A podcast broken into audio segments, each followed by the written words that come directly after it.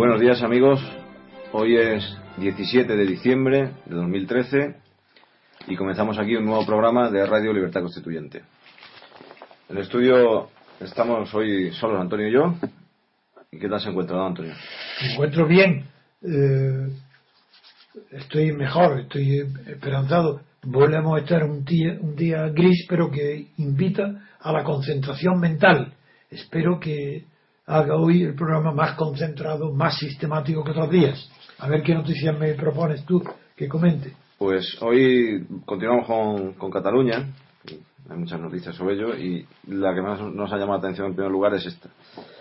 En la que dice. ¿De, de, noticia de quién la da? La primera de La- la qué periódico la y qué noticia- página y qué si es la, titular. sí, la, la noticia la trae el país y eh, tenemos mm, que darle importancia a. a- La- ¿Es en titular, eh, o no? ¿Es en portada?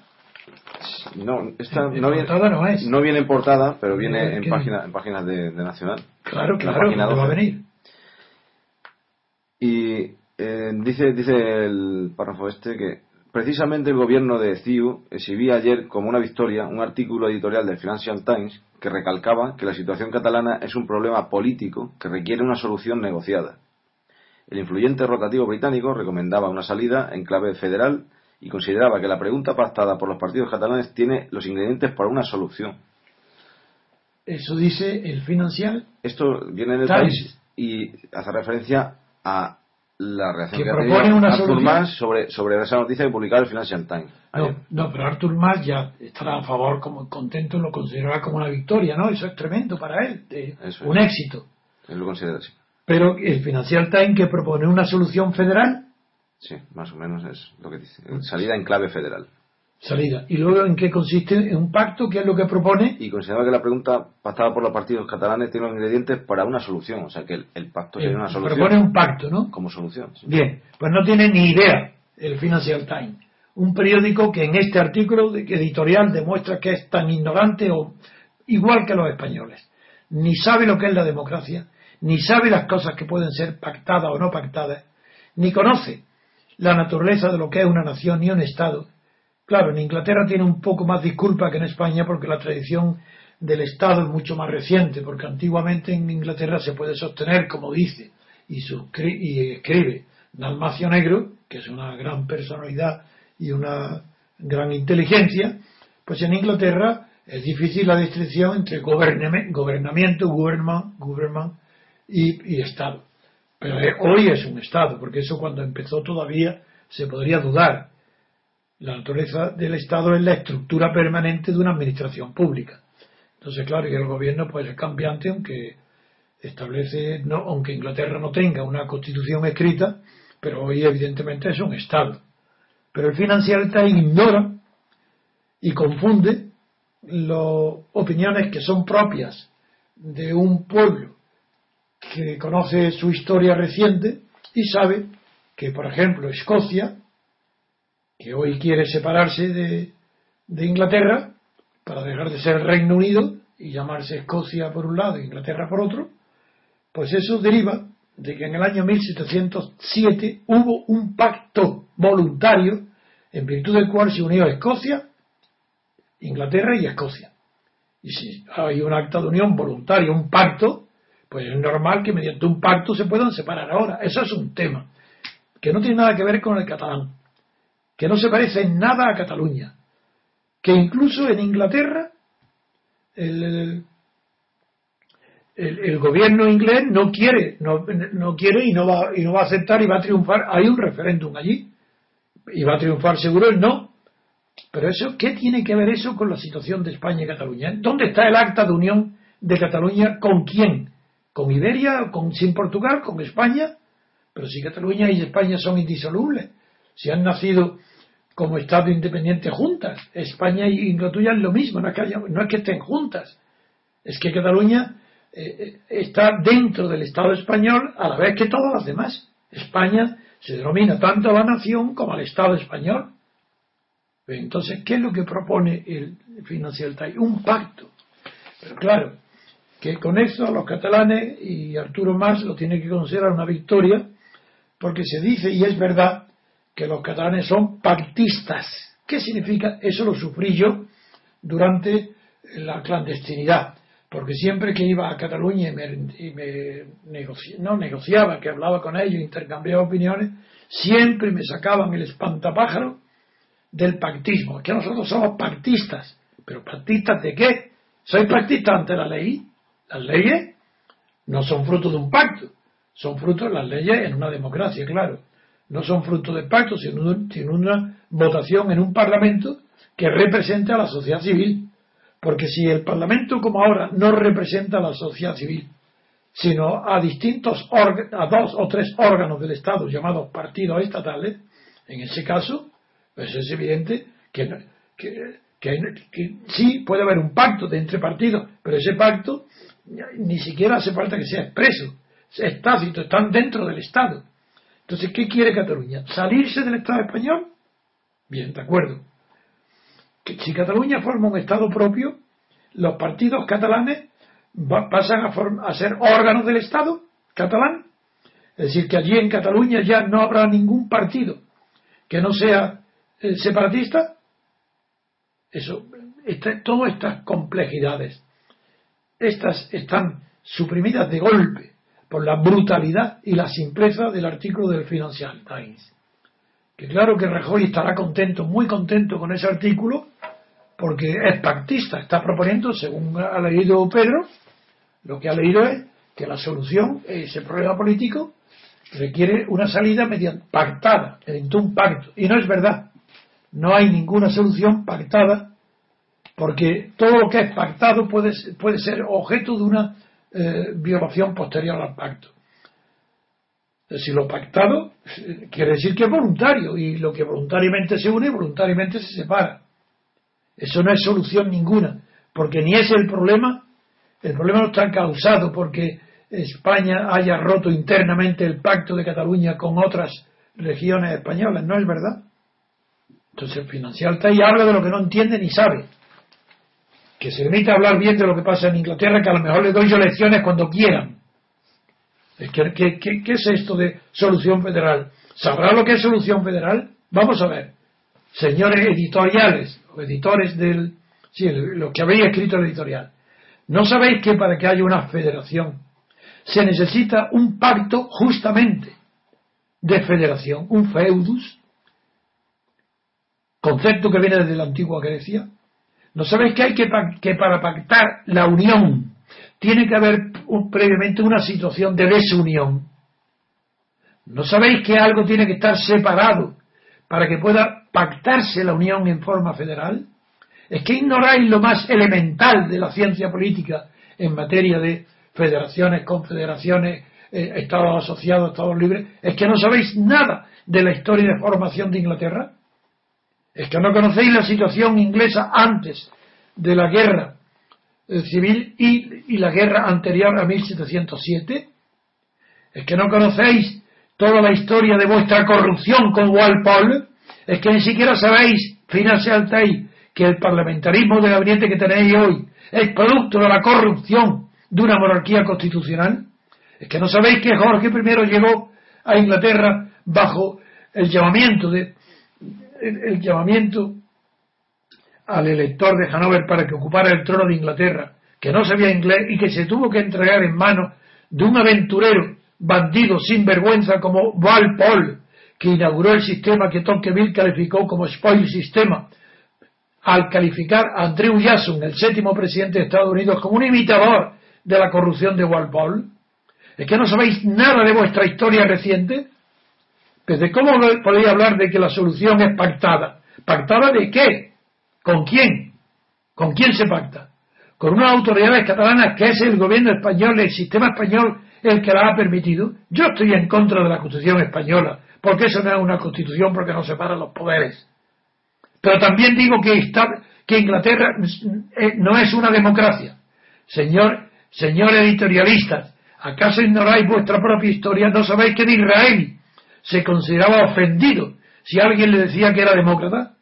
¿No sabéis que los grandes, y Glaston y los grandes dirigentes del siglo XIX consideraban una ofensa que se incluyera Inglaterra entre las democracias? ¿No sabéis que la democracia para los ingleses era una canallada pueblerina porque no entendían por democracia más que la libertad? No sabéis que además el pensamiento de, los grandes, de los grandes eh, estadistas americanos era igual que el inglés. Que Madison tenía horror de la democracia, que no quería que Estados Unidos buscara una democracia, porque creía que la democracia era solamente la directa, que desconocían lo que es democracia representativa, ignoráis que el único que supo que estaba en presencia de una democracia representativa cuando se inventó fue Hamilton, el secretario de Estado que murió desgraciadamente muy joven en un, en un duelo a espada. ¿Ignoráis toda la historia de Inglaterra? ¿No sabéis incluso que cuando en Europa se tiene por algo positivo el término democracia es cuando Estados Unidos viene a ayudar a los en la primera guerra europea, en la del 14, viene a ayudar a los ingleses y a los franceses y a, Clemenceau para vencer a los alemanes, al imperio alemán. Es que no sabéis nada de historia. ¿Pero qué es eso de democracia? Aprender a saber lo que es la democracia que vosotros no tenéis. Vosotros sois un régimen liberal parlamentario excelente, extraordinario. Y la justicia vuestra extraordinaria. Tenéis virtudes que no tienen otros pueblos, pero no tenéis la democracia. Ese, eso fue un descubrimiento de Estados Unidos. Inglaterra no lo tiene porque no tiene separación de poderes, amigos. Porque quien gana, os bien, es que no, os voy a decir lo que es Inglaterra. pues sí, tendré que decirlo. ¿No sabéis que en Inglaterra no, no hay separación de poderes? Porque el poder ejecutivo, es decir, el premier, el jefe del poder ejecutivo, el primer ministro, está designado por el Parlamento. Es el Parlamento quien, el legislativo, quien nombra al ejecutivo. Eso es, por eso no hay separación de poderes. Claro que hay una tradicional separación de poderes en la justicia. Y por eso, aunque allí no haya constitución, pues la justicia inglesa es infinitamente más independiente y mejor que la europea continental, que la española, por supuesto. Pero no hay democracia, porque no hay separación de poderes. Y me diréis, aquí, ¿qué tiene que ver? La separación de poderes no es el requisito, no. Entonces no sabéis nada. Porque el hecho de que tenga, de que eh, Inglaterra no tenga una constitución escrita, eso no la disculpa para decir que por eso no tiene democracia, no. Es verdad que la separación de poderes requiere, como no, tradicionalmente los poderes están unidos, requiere una revolución interna, política, como sucedió en Estados Unidos con la guerra de independencia frente a Inglaterra, justamente frente a Inglaterra. Tendré que recordar al Financial Times que los triunfadores de la guerra, los padres de la patria de Estados Unidos, abominaban del sistema inglés parlamentario. ¿No sabéis que es por esa razón por lo que los Estados Unidos rechazaron para ellos el parlamentarismo y eligieron el presidencialismo democrático, es decir, la democracia representativa con división de poderes. ¿No sabéis que pues, el horror para los Estados Unidos era el Parlamento inglés mucho más que el rey Jorge? ¿No sabéis que fue el Parlamento inglés quien eh, negó a los ciudadanos de las colonias de, América del Norte que adquirieran la misma categoría de ciudadanos ingleses que los de la metrópoli? ¿No sabéis que fue Franklin, eh, Franklin, Benjamin Franklin, que fue enviado de embajador por, las colonias antes de la independencia? Y, solamente encontró el apoyo de Edmundo Burke, el hombre tal vez más inteligente de la eh, política inglesa. Y sabéis que Edmundo Burke propuso que se le concediera a los colonos de Norteamérica el mismo estatus político, civil ciudadanos para que pudieran participar en las mismas actividades comerciales que Metrópolis y que de más de mil votos que entonces tenía el Parlamento sacó 170 votos solamente en Burke y la tesis de Benjamin eh, Franklin. ¿No sabéis que Benjamin Franklin junto con vuestro Tom Paine, que luego fue revolucionario, se embarcaron en, el paquebot que los llevó y que llegaron a Boston cuando se iniciaba la guerra de independencia, si no sabéis nada, ¿por qué os atrevéis a decir esas barbaridades sobre España o sobre Cataluña? Que la solución es federal, que si no hay un pacto habrá un problema político. Claro, claro que está, eso lo ha dictado quién? Arturo Más imposible, ya hablaremos ahora de él. Solamente quiero decir que no, no tienen derecho de ninguna manera el Financial Times a dar una lección sobre federalismo porque ellos no saben lo que es están, han demostrado su ignorancia de la historia inglesa. Lo pongo aquí en ridículo. Y ojalá tuviera yo una plataforma allí en Inglaterra donde pudiera desafiar al Times por su ignorancia de la historia inglesa y su atrevimiento de dar consejos para España cuando no conoce el problema catalán. El problema catalán no es que haya habido un incumplimiento de un pacto, como puede alegar Escocia diciendo que están peores situaciones porque no hay igualdad o porque ellos quieren el nacionalismo, quieren su independencia. Muy bien, pues que rompan el pacto. Para eso tienen que hacer un referéndum que van a perder además. Además, un pacto. Un, proponéis, ¿quién ha dicho que para España necesita el régimen federal? ¿El PSOE? Pero si el PSOE se llama español, entonces, ¿es que español, que PSOE español, la era español, procede de un federalismo? ¿Es que España federada es lo mismo que España unida sin federación? El PSOE, pero si el PSOE no sabe lo que quiere, si el PSOE no sabe nada de estadista, de, de, teorías del Estado ni de la política, pero si el PSOE es un pobre e ignorante que se aprovecharon del caos que ha producido la muerte de Franco, renunciando a la ruptura, sí, sí, renunciando a la ruptura, apartándome a mí, porque era la única voz que defendió la ruptura hasta el último, y sigo, que nunca he dejado de defenderla. Y el PSOE me difamó para que yo no tuviera influencia en ese momento. Y ellos pactaron con quién? Con los franquistas. Es que vosotros hubierais pactado, los ingleses hubieran pactado con Hitler para, como Vichy, si hubiera Hitler invadido, hubiera triunfado su batalla de Inglaterra aérea. ¿Acaso vosotros hubierais seguido el camino de Petén? De ninguna manera. Conozco lo que es el amor propio y el orgullo inglés. Mejor que vosotros porque he admirado y admiro muchísimo a Inglaterra, pero desprecio esta opinión del Financial Times. A partir de ahora, claro, siempre lo recordaré. Financial Times, metedura de pata, ignorancia política, ignorancia de la historia de Inglaterra, ignorancia de la historia de España. Apoyando a quién? Al PSOE. Claro que más se frota las manos. Se frota las manos, que vaya triunfo que le dan, que le están diciendo que, que si no hay pacto hay un problema político. Porque yo no sé si la frase que pone entrecomillada o sacada fuera de la ladilla, en al lado, eh, pone de que tendremos un problema, no sé si es la frase del Times o de más. Yo creo que es del Times que ha dicho. Pero en fin, vamos a ver, Pedro, si me dices algún otro apartado que merezca que lo comente con ira, porque tengo ira por ser los ingleses. Sí, es esto? De entrometerse en asuntos que no le corresponden. Entre otras cosas, se puede, se puede ver también que, que la, confianza que tiene la Generalitat de que se celebre la consulta, pues cada día parece más, más, más lejos de, de, cumplirse, ¿no? Y, a ver, dime por qué, dime por qué hay que sacar palabras literales. Dime literalmente, ¿qué dice? Eso lo dice aquí. En este ¿Qué dice? Venga. pero cada día que pasa es más evidente que la confianza en la Generalitat en que se acabe celebrando la consulta es escasa. Eso es lo que dice el periódico. Sí. Eso es una opinión del periódico. Sí, pero no, no, más, adelante, no más adelante dice, más rehuyó como pudo la pregunta de qué probabilidades hay del 0 al 10 de que, se de que la consulta acabe por celebrarse. O sea, no quiso contestar esa pregunta. Pues entonces no sabemos lo que ha contestado. No, puedo decirlo. No puedo decirlo. Luego no quiere decir que pronóstico, no tiene pronóstico sobre lo que va a pasar. Pero vamos entonces a pasar a ver por qué razón entonces. Sí, porque más pide la reunión con, con Rajoy en busca de la, de la contraoferta, ¿no? Bueno, lo que tenemos por ahí apuntado también es esto nos llama la atención que dice que lo importante no es saber cómo contaremos, sino bueno, eso es Rajoy, es Rajoy, pero yo antes de ver los titulares que me acabas de leer antes en el mundo, antes quiero terminar esto de, del Financial Times que está recogido por el país y lo que dice ahí, esto lo dice Rajoy, lo importante no es saber cómo... eso, lo dice más. Exactamente, eso lo dice más. Lo importante no es saber cómo contaremos, sino si votaremos. Pero ¿hay alguien que entienda este, esta frase? Si tú has leído el texto, ¿me lo podrás explicar o no la explica? No la explica, no, no, no, hay manera de entenderlo, porque no sabemos cuántas maneras de contar diferentes existen. No Exactamente. Alguna, yo solo conozco una. Sí, es que además del 1 y 2 y 3, la suma aritmética de los números, ¿cómo se pueden contar los votos favorables al sí o al no? Es que hay distintas formas de contar. Pues eso dice.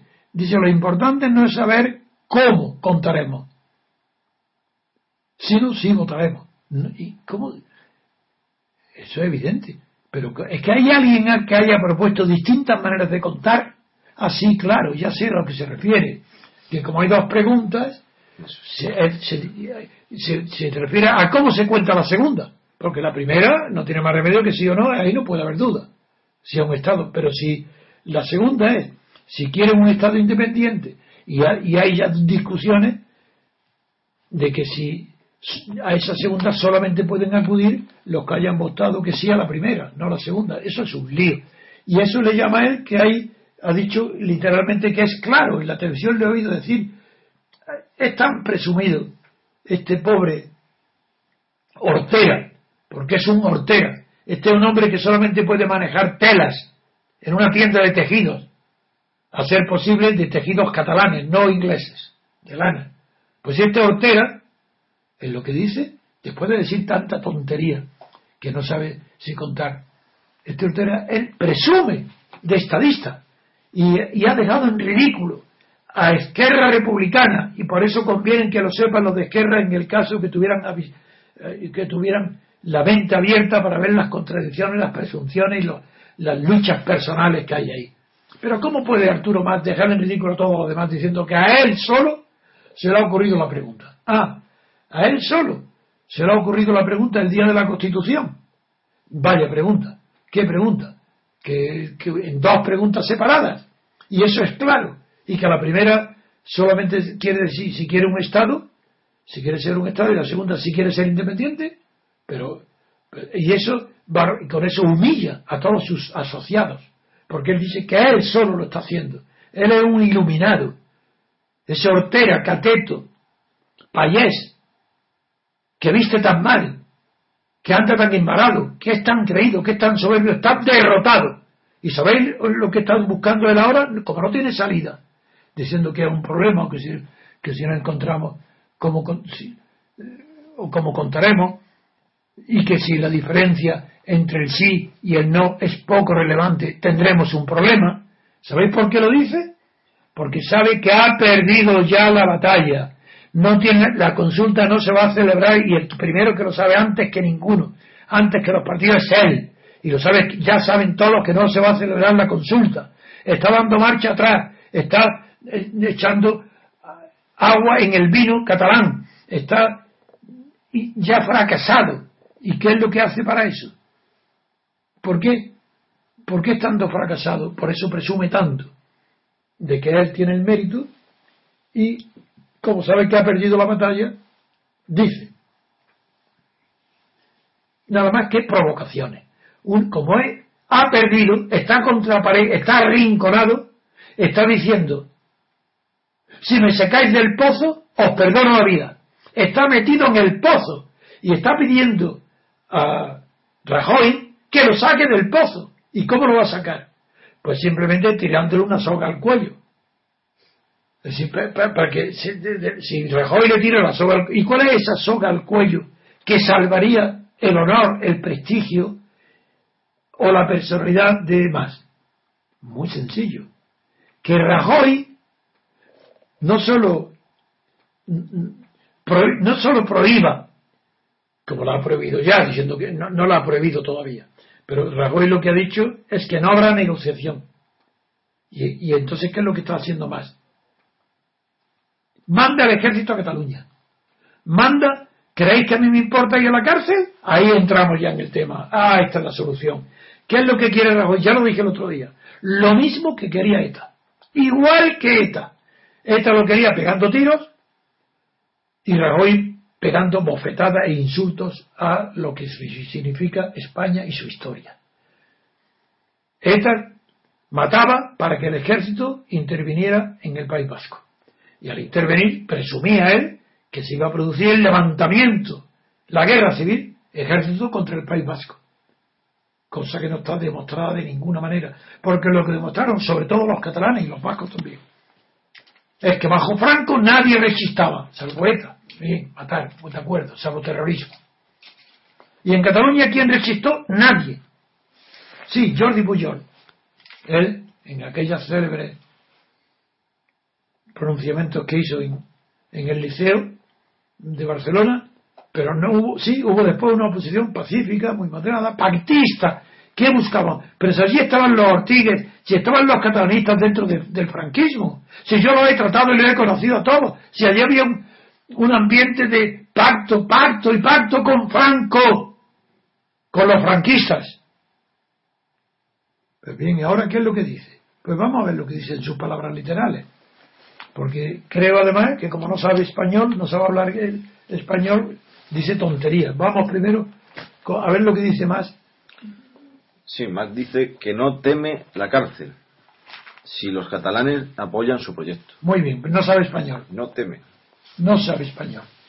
¿Cómo puede decir que más dice que no teme la cárcel? Bueno, no teme ir a la cárcel. Bueno, no teme ir a la cárcel, aunque no teme la cárcel. Yo, yo he estado en la cárcel y tampoco le temo. Y la, y la mayoría de la gente que pasa delante de las cárceles, pues tampoco las teme a las cárceles. Lo que pueden temer es ir a la cárcel, pero no a la cárcel no se le tiene miedo más que cuando se va a ella.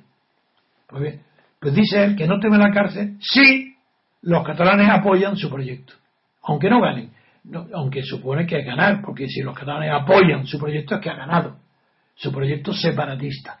¿Por qué esto no es, no es español? ¿Por qué esto vulnera las reglas de la gramática española?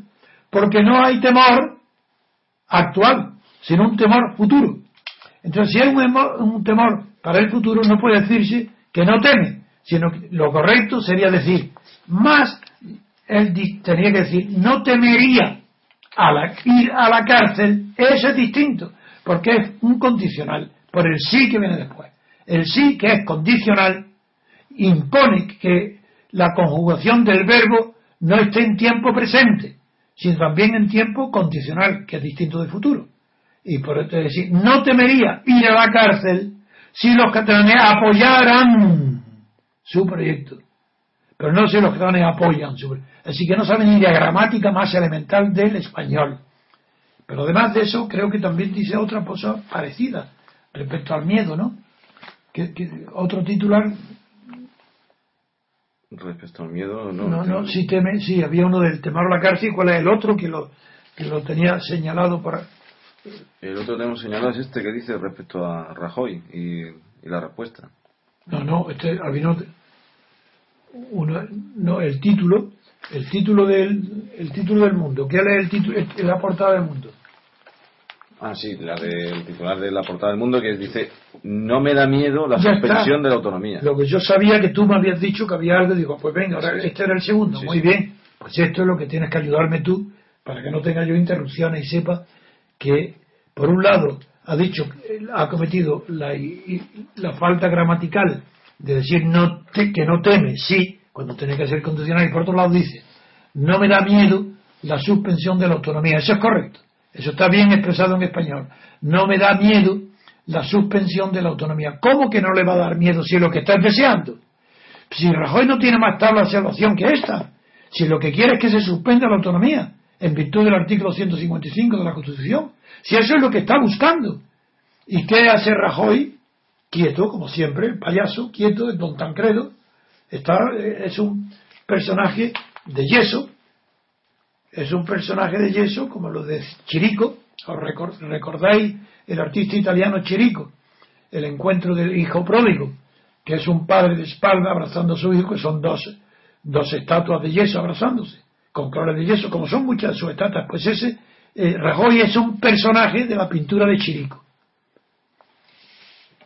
de yeso, un don Tancredo, que, pues claro, que no es como más, eh, más es mucho menos culto y mucho menos inteligente que Rajoy, pero Rajoy no tiene carácter, es un timorato, es decir, un cobarde, un pusilánime y entonces, por eso más, tiende a, estar, a estar quieto, a no moverse.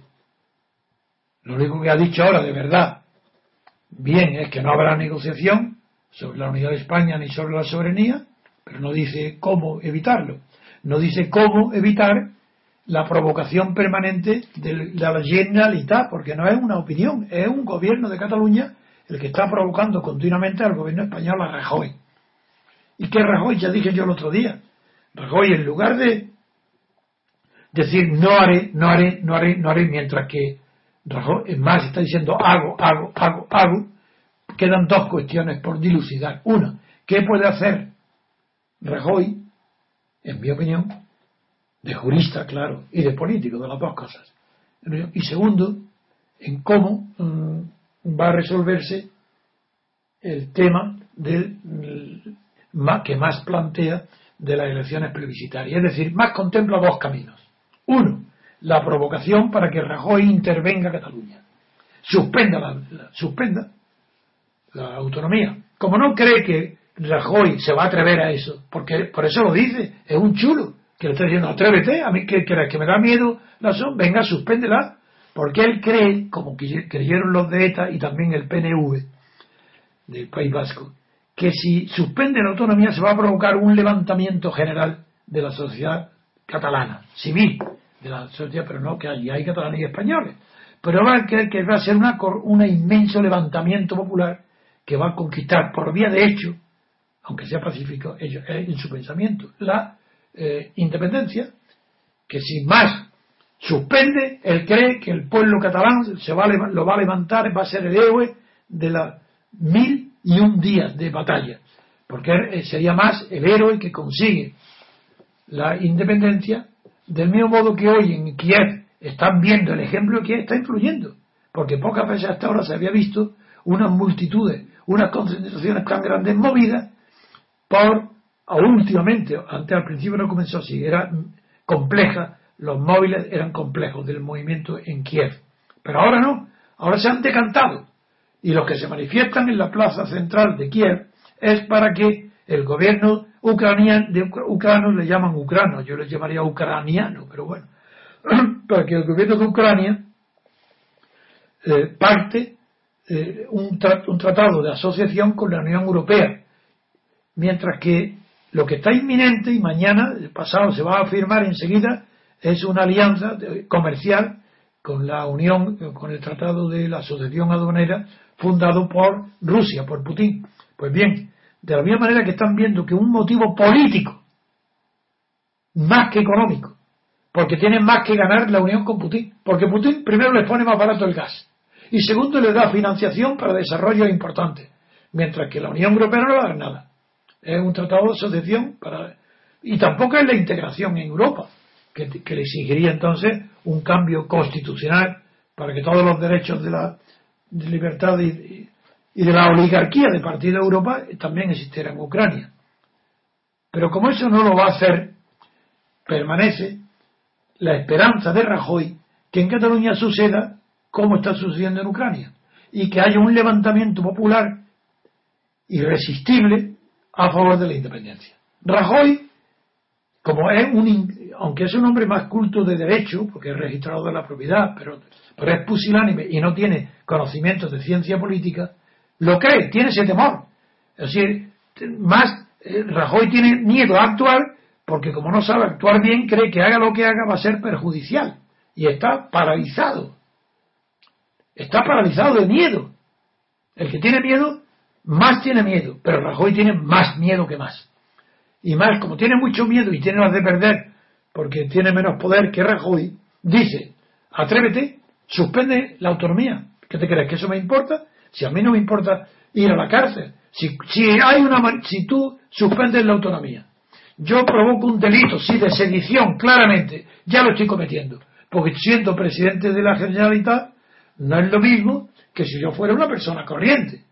Por eso he dicho, he tenido la precaución para ponerlo lo más difícil, he tenido la precaución de decir, como persona, Puedo votar como cualquier otro, faltaría más, y voto a favor de la independencia. Como presidente no. Bueno, ese truco, ese engaño, ese infantilismo tiene horrorizado a Rajoy de miedo. El que tiene miedo de verdad es Rajoy, porque le está diciendo más claramente, mira, a mí no me venga a juzgarme, ni a meterme en la cárcel, ni a amenazarme, porque yo no estoy cometiendo ningún delito como presidente.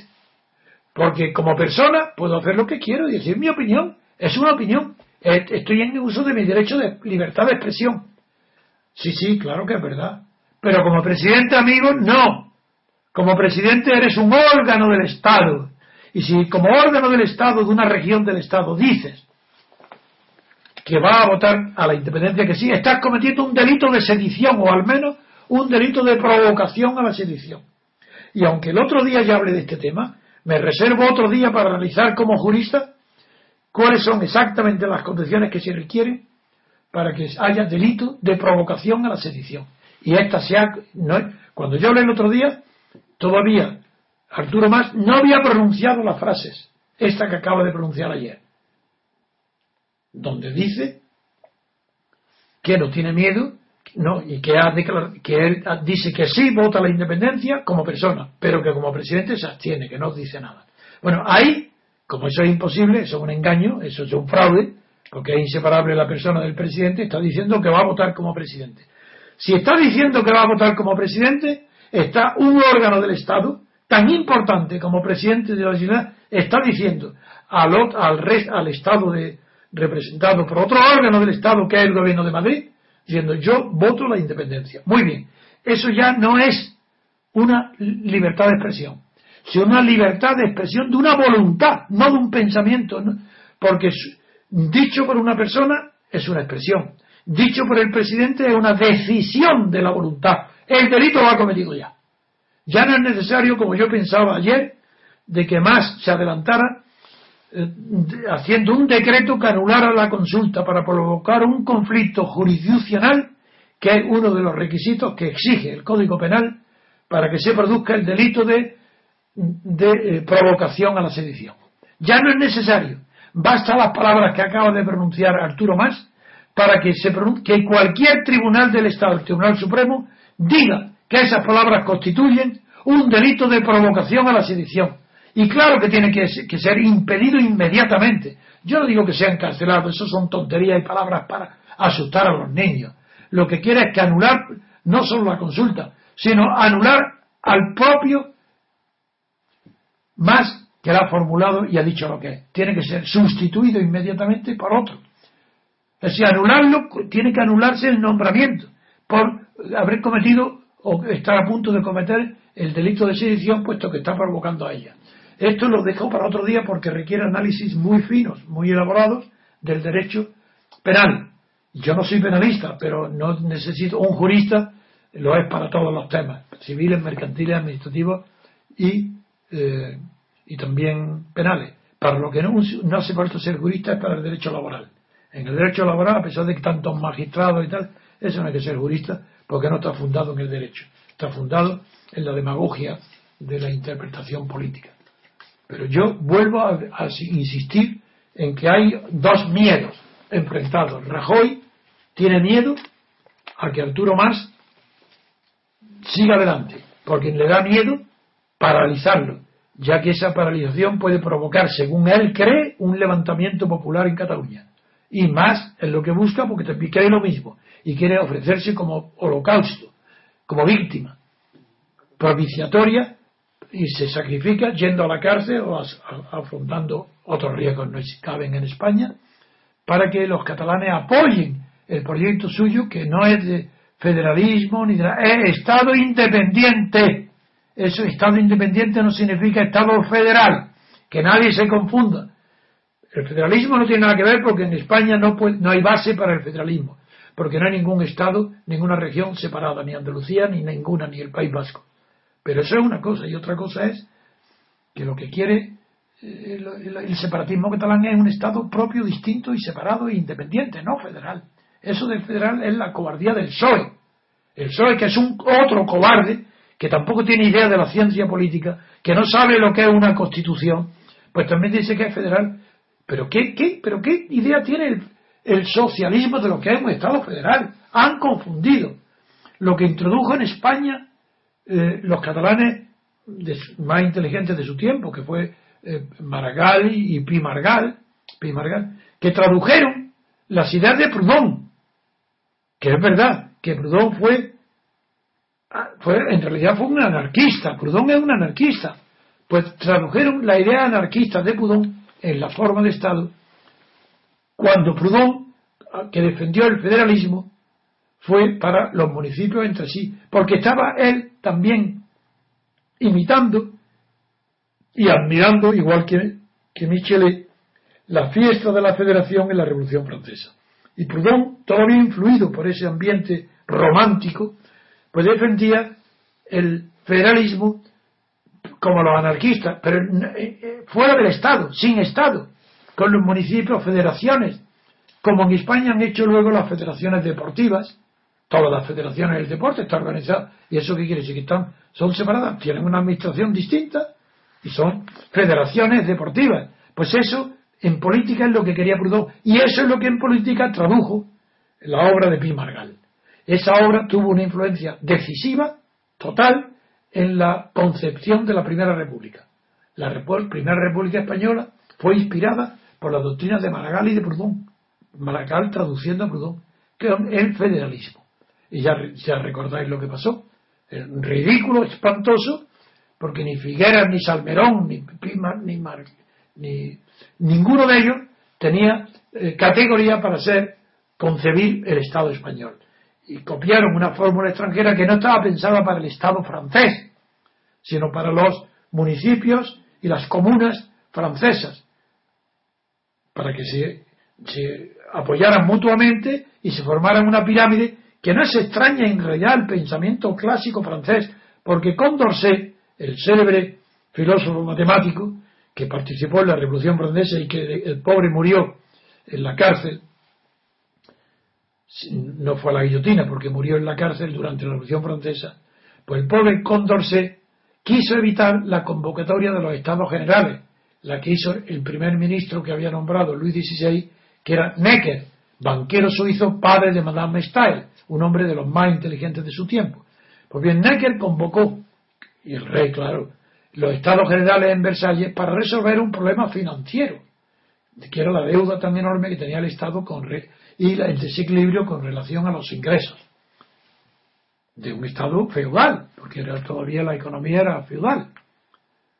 Pues bien, mm, lo que Necker concibió como arregló, Necker resolvió el problema financiero y por eso lo despidieron, ya no era necesario. Y eso nunca lo comprendió él en su memoria, no, no, comprende lo que le pasó, no comprende por qué lo echaron, por qué Luis XVI lo echó.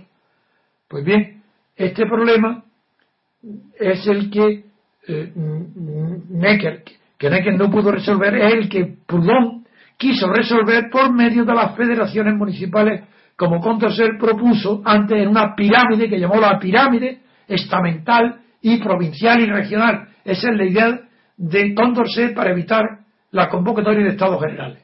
Es decir, una base muy amplia donde se fueran designando delegados en bases superiores, superiores, superiores, hasta llegar a la cúpula del Estado, todo bajo una base de federaciones de municipios.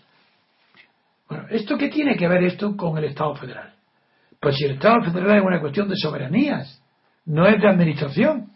Y todo lo que están proponiendo, tanto eh, Condorcet como luego el revolucionario eh, eh, que, inspiró a, los federalistas españoles Pi Margal.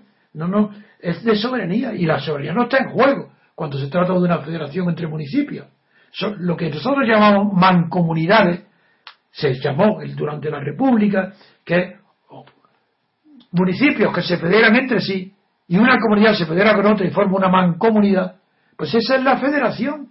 Y esas son las federaciones deportivas, son mancomunidades deportivas. Y, y el PSOE como partido, está organizado mancomunadamente, porque está organizado en forma federal. Y estos pobres idiotas se dejan influir por el nombre y creen que eso tiene algo que ver con los estados federales, que afectan a la soberanía de estados independientes previamente a la federación y que pactan unirse en forma federal, como, como es el caso de Estados Unidos o de Alemania, Alemania, ¿por qué creen que vienen los Länder? Si eso viene desde el Congreso de Frankfurt del año 1843, si eso viene desde entonces, porque Alemania era, estaba dividida en múltiples principados. Y, y resultado de eso, después de la guerra, dos guerras, de la europea y de la mundial, y, y la franco-prusiana previamente, pero la franco-prusiana reforzó el poder imperial de, del imperio, claro, el poder de Guillermo, de la dinastía de Guillermo en Alemania, y ese, al contrario, reforzó la unidad del imperio. Pero luego las dos guerras diezmaron el imperio y surgieron todas las repúblicas que luego se agruparon en la forma de Yugoslavia y la Checoslovaquia, todo eso es lo que luego ha sido ahora ya desunido porque eran estados independientes y que fueron unidos por la fuerza y luego se desunen, pues normal. Pero el PSOE, que defienda un Estado federal de España, eso es una aberración, un desconocimiento de lo que es el Estado. Que coincide, esa aberración ha contagiado al Financial Times, que lo habrá tomado el PSOE y creerá que en España es normal. Pues no es normal, señor. Porque la primera República Federal fue un fracaso tan grande porque era artificial. De ahí, de ahí que se hablaba de, de que Cartagena sería un Estado, los cantones, la República Cantonal. Si todo eso viene de ese enorme, ridículo, infantil fracaso de la Primera República. Pues este es, eh, eh, resumo, dos miedos antagónicos, el de Mas y el de Rajoy, definen la situación actual. El que tiene más esperanza y más deseo de salvar el ridículo tan espantoso que está haciendo es más. Y para salirse del ridículo y del fracaso y del, que tenga que dimitir y huir, de irse de Cataluña, del ridículo tan grande que hace, es más. Por eso está deseando, pidiendo de rodillas a Rajoy, sino que lo meta en la cárcel, que suspenda la autonomía. Y Rajoy no se atreve a nada. Pero no se, hasta ahora podría, no, está, no tiene ninguna justificación que, que, que Rajoy no se atreva. Eso no tiene justificación ninguna. Porque tenía que tomar medidas para evitar que haya llegado la chulería eh, estatal de más a donde ha llegado. Cuando empleo la palabra chulo no creáis que estoy inventando o degenerando el, el lenguaje político. Porque el, ya eh, el, gran amigo de, de, la Boesí que sabéis que era eh, Montaigne, cuando el joven Lavoisier escribe su gran libro, pequeño libro, pero tan influyente, contra la servidumbre voluntaria, pues le llama, él llama ahí chulos del Estado, chulos, chulos, le palabra la palabra chulo del Estado, a los que eh, están impidiendo la unidad del Estado. Y le llama chulos del Estado, los que, los que sirven al rey absoluto pues como hoy, por eso yo llamo chulo del Estado, ¿eh? Más. Está chuleando más a Rajoy. Diciendo, venga, atrévete conmigo, méteme en la cárcel, suspende la autonomía y más asustado. No le salen las palabras del cuello, ni de la cabeza.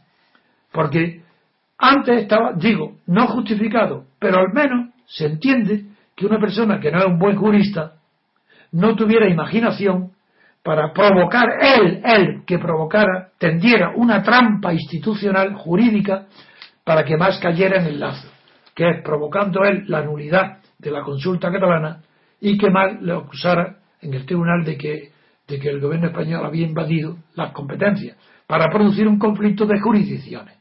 Si, si Rajoy hubiera provocado hasta ayer un conflicto de jurisdicciones, ya estaría el asunto estaría plantado ya en el Tribunal Constitucional y la primera medida del Tribunal Constitucional es suspender la consulta. Eso estaría ya hace meses. Pero como es un cobarde Rajoy y no tiene formación jurídica profunda, no sabe, no sabía hacerlo. Pero ahora yo le doy ya la fórmula, porque ya no tiene que buscar nada. El conflicto de jurisdicción ya lo ha provocado. Más cuando ha dicho que él como persona votará que sí a la independencia, basta. Como hay inseparable el voto sí de persona del presidente de la Generalitat, basta. Para que el gobierno central español anule, suspenda no la Generalitat, suspenda las funciones del presidente porque ha cometido un, un eh, hay la peligro de no peligro no un delito de provocación a la sedición y ese peligro solamente puede abortarse si se le retira a más de la Generalitat, que se nombre otro. Pero que retire. ¿Qué quiere? Prudencia, prudencia. Que no suprima la Generalitat, que no la suprima. Que no quiere suspender la autonomía, que no la suspenda. Pero que retire de la presidencia al delincuente más. Ha cometido un delito, lo digo yo. Llamarme, provocarme, llamarme a los juzgados catalanes. Ahí demostraré que lo que ha hecho Artur Mas hoy, ayer, ya es un claro delito de provocación a la sedición, porque no tiene una palabra distinta como gobernante a como presidente del partido. Porque un presidente del partido puede pronunciar promesas electorales y no cumplirlas luego. Hay una costumbre que los jueces evitarían condenarlo como delitos. Pero en cambio, un jefe de gobierno que está llamando a la rebelión, a la sedición, a la provocación contra el Estado español, Es un delito intolerable. Y la manera es apartar mediante un decreto inmediatamente por el, por, el delito, acusarlo de ese delito y apartarlo como medida cautelar, porque está cometiendo un delito. Y esto no tendrá valor Rajoy de hacerlo. Pero yo sí tengo el valor, no solo para encontrar la solución, porque encuentro la solución porque no tengo miedo. En cambio, más no tiene solución ninguna, porque tiene miedo. Y, ya la solución de él, el salvavidas que le pueda hacer salir del naufragio donde ha metido a él mismo, a la Generalitat y a su partido, es si el gobierno central español condena, suspende la autonomía, condena, a Rajoy o toma algunas medidas que puedan hacer explicar luego que la consulta no puede hacerse por culpa del gobierno español que la ha impedido. Ahí no termino todavía, porque aún me queda algo importantísimo para que lo aprenda además el propio eh, Financial Times y toda la prensa, no solo la catalana, sino la española. Sabéis ya que he dicho mil veces y repetiré un millón si es necesario, que la democracia no consiste, que la democracia no permite ni ampara una consulta semejante, porque la constitución del Estado español no procede de la democracia. Eh, eh, el Estado español no viene, no, es la democracia la que lo ha creado, lo ha creado la historia, las generaciones anteriores, está determinado por otros factores distintos de la voluntad de los gobernados.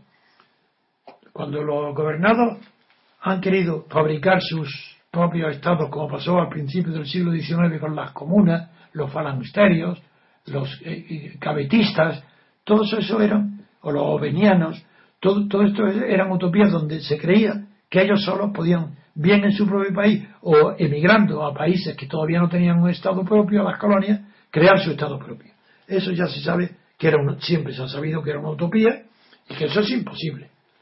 Entonces ahora, para crear un Estado propio, no, como no depende de la voluntad, solo, solo son los factores históricos que lo, que lo explican, pues claro, no se puede acudir a los términos que a los que se refiere el Financial Times del pacto. Pero ahí tengo que decir, ahora la salida de esta situación para Rajoy es clara. Ya, bueno, primer punto, Rajoy sabe que la consulta no se hará. Por tanto, la chulería es vana, porque está chuleando a, a, Rajoy sabiendo que la consulta ya no se hará. Eso lo ha asumido ya él, porque las múltiples declaraciones que tiene. Pero la principal de todas es que si la consulta no se hace, acudirá a las elecciones plebiscitarias. Luego ya ha admitido que la consulta no se hará. Es imposible que nadie plantee una alternativa de poder sobre todo, pero incluso de dinero entre empresas, si mantiene en juego la alternativa de uno de los términos. Por ejemplo, si dice, yo, si fracasa la primera alternativa, la segunda que voy, la segunda solución sería la de las elecciones plebiscitarias, ya está admitiendo que la primera es imposible. Si no, no nombraría la segunda. Es como si dijera una persona que es frecuentísimo en los tratos comerciales y mercantiles a los que tan aficionados son los catalanes, que todo es cuestión de pelas, el dinero. Pues ahí se dice, ¿cuánto vale esto? ¿Cuánto me, cobra usted? Y dice, pues mire, yo se lo vendería a usted eso por cuatro o cinco mil euros. Al decir, oh, se acabó, ya no hay más que cuatro mil euros. Porque si se lo vende en cuatro o cinco mil euros, el que lo oye, hombre, ya me está vendiendo en cuatro. Por yo te ofrezco dos, la mitad.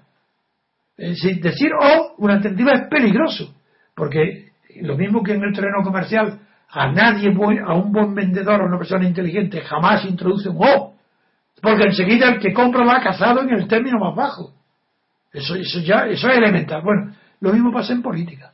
Si él ha dicho, literalmente dice Arturo Más, dice, o bien se celebra la consulta y propongo estas soluciones ridículas, mentirosas y que no son españolas ni se entienden, o bien se hace la consulta, o bien, si no, si no me lo permiten, si el gobierno español no quiere, no me permite la consulta, no importa. Yo voy a las elecciones plebiscitarias. Por tanto, ahora tengo para terminar que explicar qué significa eso de elecciones plebiscitarias. En primer lugar, plebiscito no es lo mismo que referéndum. El plebiscito es una modalidad del referéndum que consiste en que no, en que no hay más que dos alternativas, que he dicho antes, la de lo sí o no. El plebiscito no admite más que dos respuestas, sí o no, la afirmativa o la negativa. No tiene matices, no tiene fórmulas que puedan componer o sintetizar o nada intermedio. El plebiscito es sí o no. El referéndum, para ser tal y no ser un plebiscito disfrazado con el nombre de referéndum, necesita que haya al menos tres alternativas. Porque si solamente hay dos en el referéndum, se convierte en un plebiscito y se presenta siempre en forma de bloque. Así porque el plebiscito, para que se responda sí o no, la pregunta tiene que ser un bloque, donde estén metidas muchas cuestiones. Por ejemplo, el referéndum sobre la Constitución española era un bloque.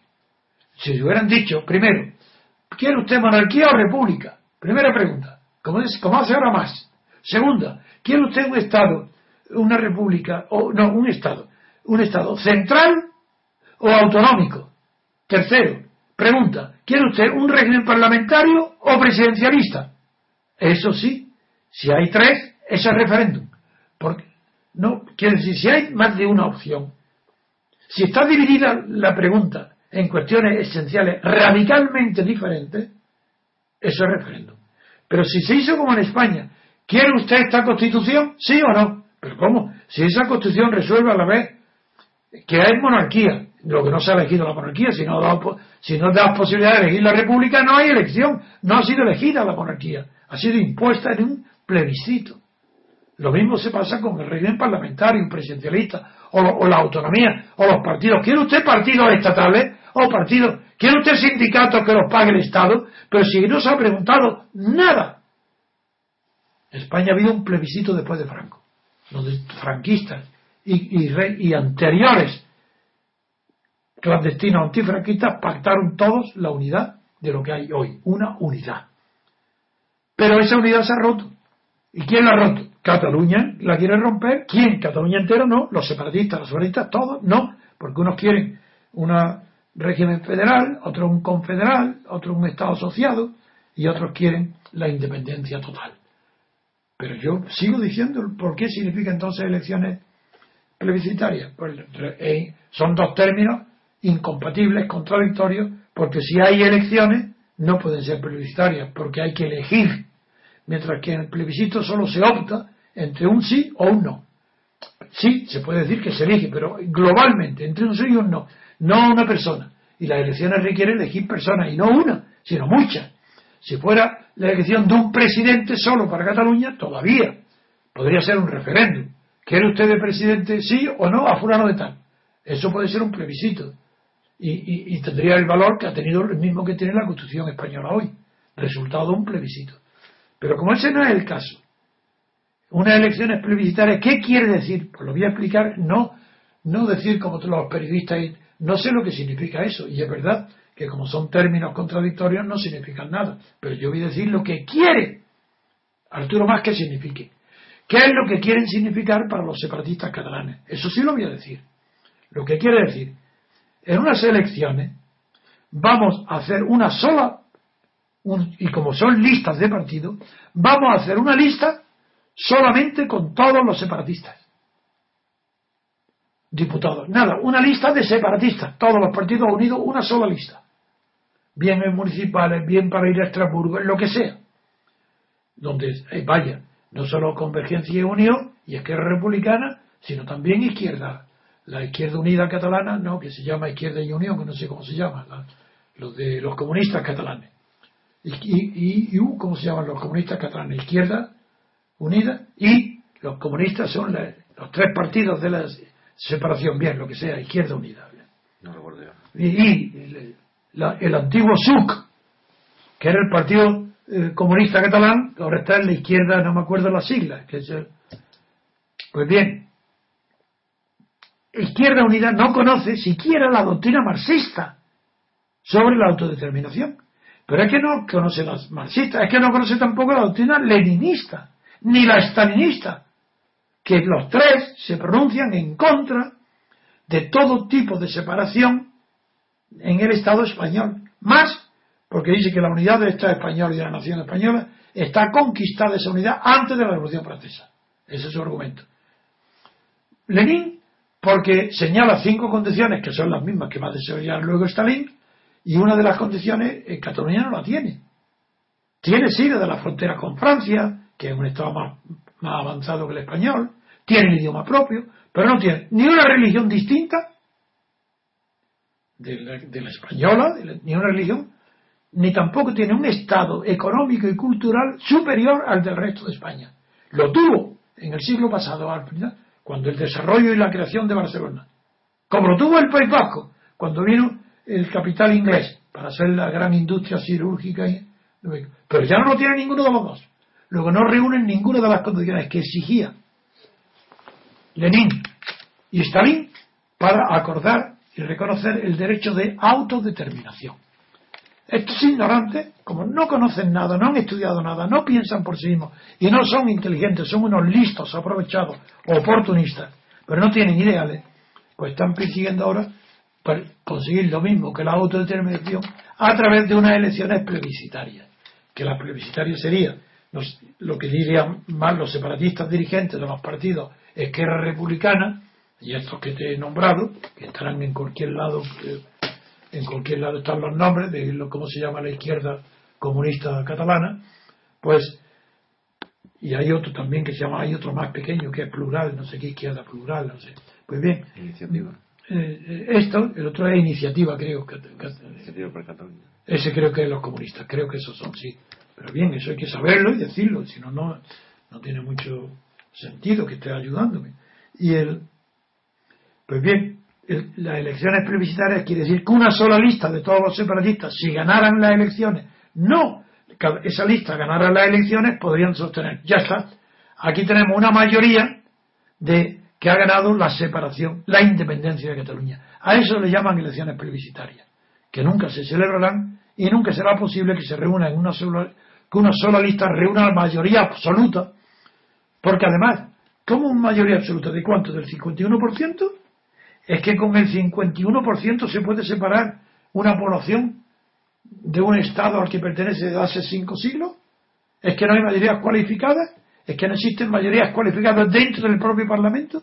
Bueno, todo esto es absurdo, pero por hoy basta. No quiero prolongar más el tiempo y me basta con hoy para decir, uno, que es ridícula e ignorante la editorial del artículo del periódico inglés Financial Times. Segundo, que hay enfrentado dos miedos, el de, el de Arturo Más y el de Rajoy. El miedo de Más es más acuciante, más inmediato, y está soñando, pidiendo de rodillas a Rajoy que, que suspenda la autonomía, que lo encarcele, que lo destituya, que haga algo. Y Rajoy no podía hacerlo porque hasta ahora tenía miedo y no, tenía imaginación para provocar él un conflicto de jurisdicción y si no se apartaba inmediatamente del tema Rajoy acusarlo de un delito de provocación a la sedición. Ahí ya lo tiene. Hoy digo, termino diciendo que Rajoy, perdón, que Arturo Más acaba ayer de cometer un delito castigado en el Código Penal y previsto que se llama provocación a la sedición y que no acusarlo, no llevarlo por parte del gobierno español, no llevarlo a los tribunales, no denunciarlo, no, no adelantarse a los acontecimientos es una traición. Eso es otra cosa. No delito de traición. Porque para que haya delito de traición tiene que haber un conflicto con un país extranjero. Pero sí es una traición moral, una deslealtad al Estado y a los españoles que el jefe de gobierno no se atreva, ni sepa ni, ni, ni sepa cómo frenar a un presidente de la Generalitat que él sí ha tenido la audacia de cometer el delito de provocar a la sedición. Muy bien, pues hasta aquí el programa de hoy. Esperemos que os haya gustado y nos despedimos hasta el próximo, que será mañana.